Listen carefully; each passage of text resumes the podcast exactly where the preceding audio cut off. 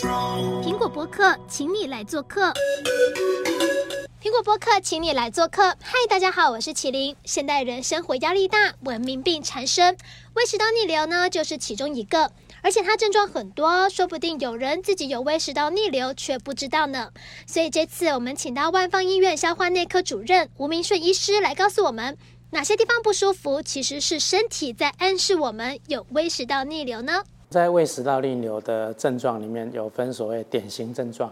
跟非典型症状，典型症状就是胃酸会冒上来。另外，有的人会觉得胸闷、胸痛、嗝气。典型症状不太容易混淆，但是非典型症状就是比较麻烦。例如说，他可能一直咳嗽，喉头有异物感，还有有时候会有脖子紧痛，甚至头痛的情况。第二个就是像牙科，为什么病人就是成牙龈会痛？后来发现，哎，他的牙珐琅质都是在下牙的内侧。珐琅质会破坏，才知道说哦，原来这是胃酸引起的。甚至我曾经有一个病人是一天要喝四五杯咖啡，他就是他的鼻窦炎一直不会好。后来我就跟他说，那你可能跟胃食道逆逆流有关。他就把咖啡真的是减少减少。后来他的鼻窦炎根本也不需要吃任何抗生素。所以可以知道说，这种慢性的所谓的胃食道逆流，其实它的表现非常多样性。以前只有肠胃科医师知道胃食道逆流。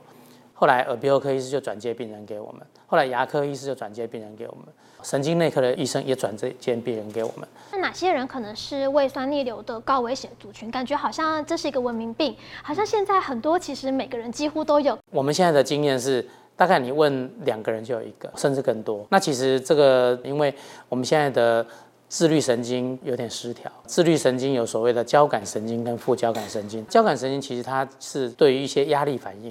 哦，他会赶快去战或逃这样的事情。那副交感就会让你比较 calm down，比较放松。那我们在整个工作啦或者生活压力之下，我们的交感神经都过度兴奋。交感神经它会让喷门扩张，所以长期的这个交感神经一直刺激喷门的时候，那喷门就关不紧。同理可证，像茶啦、咖啡啦、刺激性饮料这些可能都会造成喷门的功能失调。俗话说“知己知彼，百战百胜”，那就请医师带我们认识胃食道逆流吧。胃食道逆流其实是一个所谓的临床诊断，也就是说你有典型或非典型症状，都叫做胃食道逆流疾病。但是我们现在要提到的是所谓的逆流性食道炎，这是内视镜诊断，也就是说你做了胃镜之后，看到食道有发炎这件事情，它有分 A、B、C、D。A 级是最轻微的，这一条红红的线就是一个叫做黏膜破坏的地方，它通常是小于五 mm。B 级的话呢，它这一条线就比较长，就大于五 mm，也就是说它的胃酸好像跑得比较远一点。C 级的话，它就是比较重症，因为它的这些逆流的线呢，已经形成溃疡了，它可以圈四分之三圈的溃疡，也就表示它的胃酸腐蚀得很厉害，而且可能很久了。低级的话，全部整圈都是发炎的，甚至呢，它会造成什么？这个喷门整个狭窄，病人他常会感受到就是吞咽会困难，他更容易产生食道癌。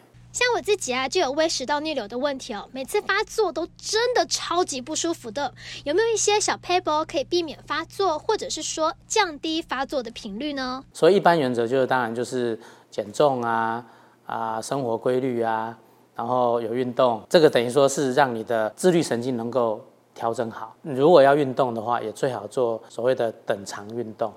不要等张运动，等张运动就是举重啊、负重的这些。等长运动就像走路啊这些比较缓和的一些运动。第二个就是因为胃食道逆流，很多人都会发生在晚上半夜，所以有些病人我们会建议说，他如果比较容易常发生在半夜胃食道逆流，他可以考虑尽量左侧躺，然后枕头垫高一点，这症状也有改善。不过呢，这都是一个一些治标的方法啦。事实上，真正要减少发作还是从饮食方面要着手，就是呃不要暴饮暴食啊，呃定时定量啊。像我们一般常听到的说喝咖啡、吃甜食，这些是不是都是胃食道逆流的患者不应该碰的食物？那要避免的话，就是说甜食、咖啡、茶、辣的、刺激的这些食物呢，其实基本上都会增加胃食道逆流的发生。那吃什么可以护胃呢？基本上目前当然除了药物之外，我们就是要用天然物。常在讲说啊，吃这个秋葵啊，吃山药啊，或者吃茶油、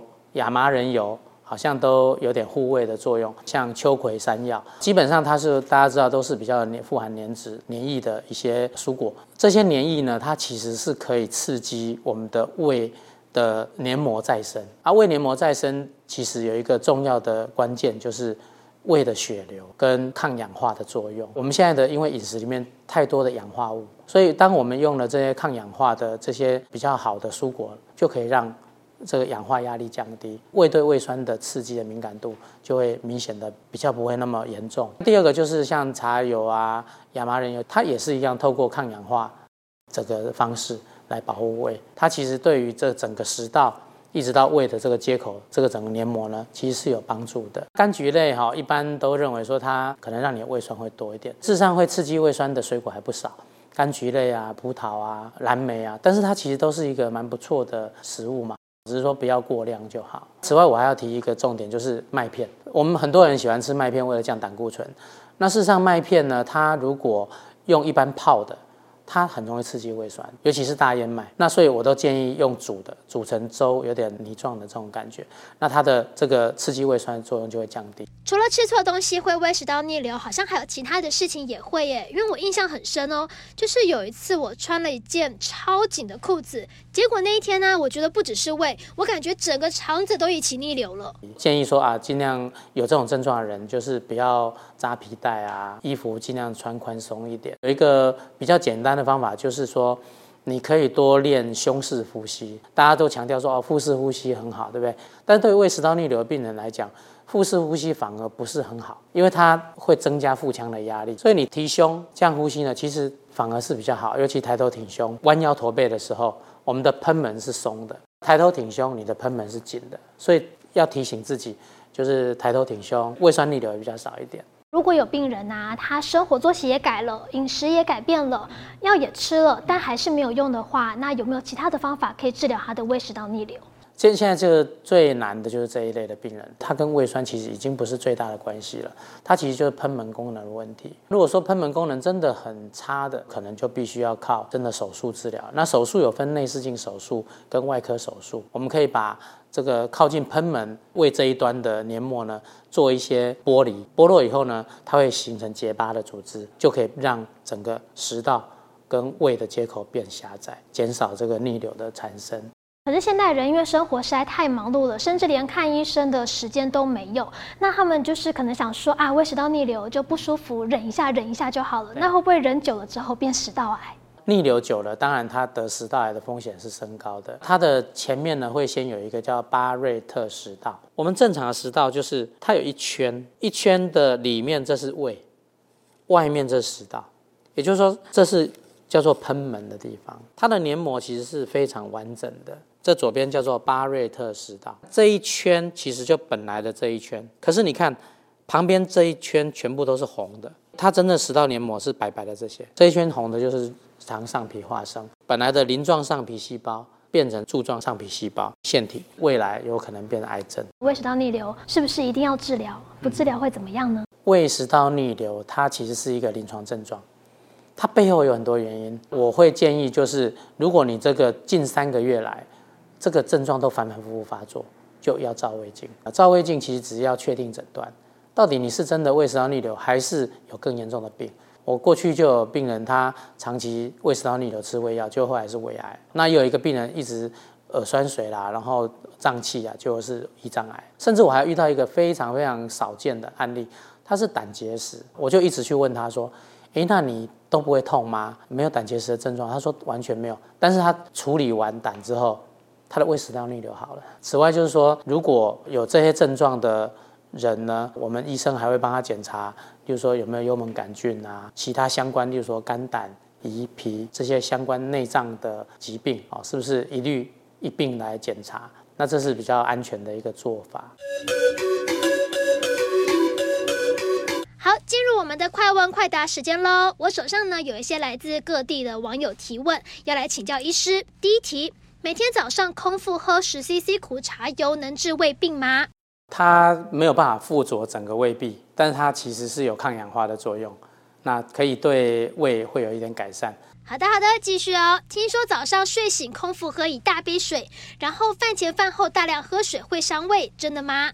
饭前喝水没有问题，饭后喝水可能会影响到胃的排空。如果有胃食道逆流的病病人，我们建议饭前一小时可以喝水，饭后尽量汤汤水水少喝。再来这个问题，我想照过胃镜的人都懂这个痛，就是胃食道逆流的检查一定要照胃镜吗？胃食道逆流它是一个症状，所以如果要知道食道是不是有破皮或溃疡，就是要照胃镜。不过不建议说一有症状就照。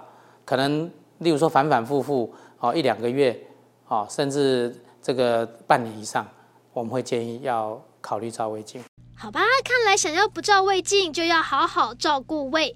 然后有人问说，为什么胃痛不能喝牛奶呢？胃痛能不能喝牛奶这件事情是因人而异。有些人喝牛奶会中和胃酸，他觉得胃舒服；那有些人喝牛奶会刺激胃酸，它里面有钙质，所以。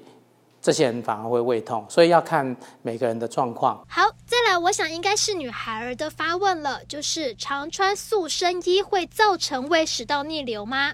是的，因为塑这些塑身衣呢，它会增加负压，所以会让胃呢可能会往胸腔移动，哦，所以有点所谓的胃疝气。尽量建议就是胃食道逆流的病人能够穿宽松，尽量不要系太紧的腰带。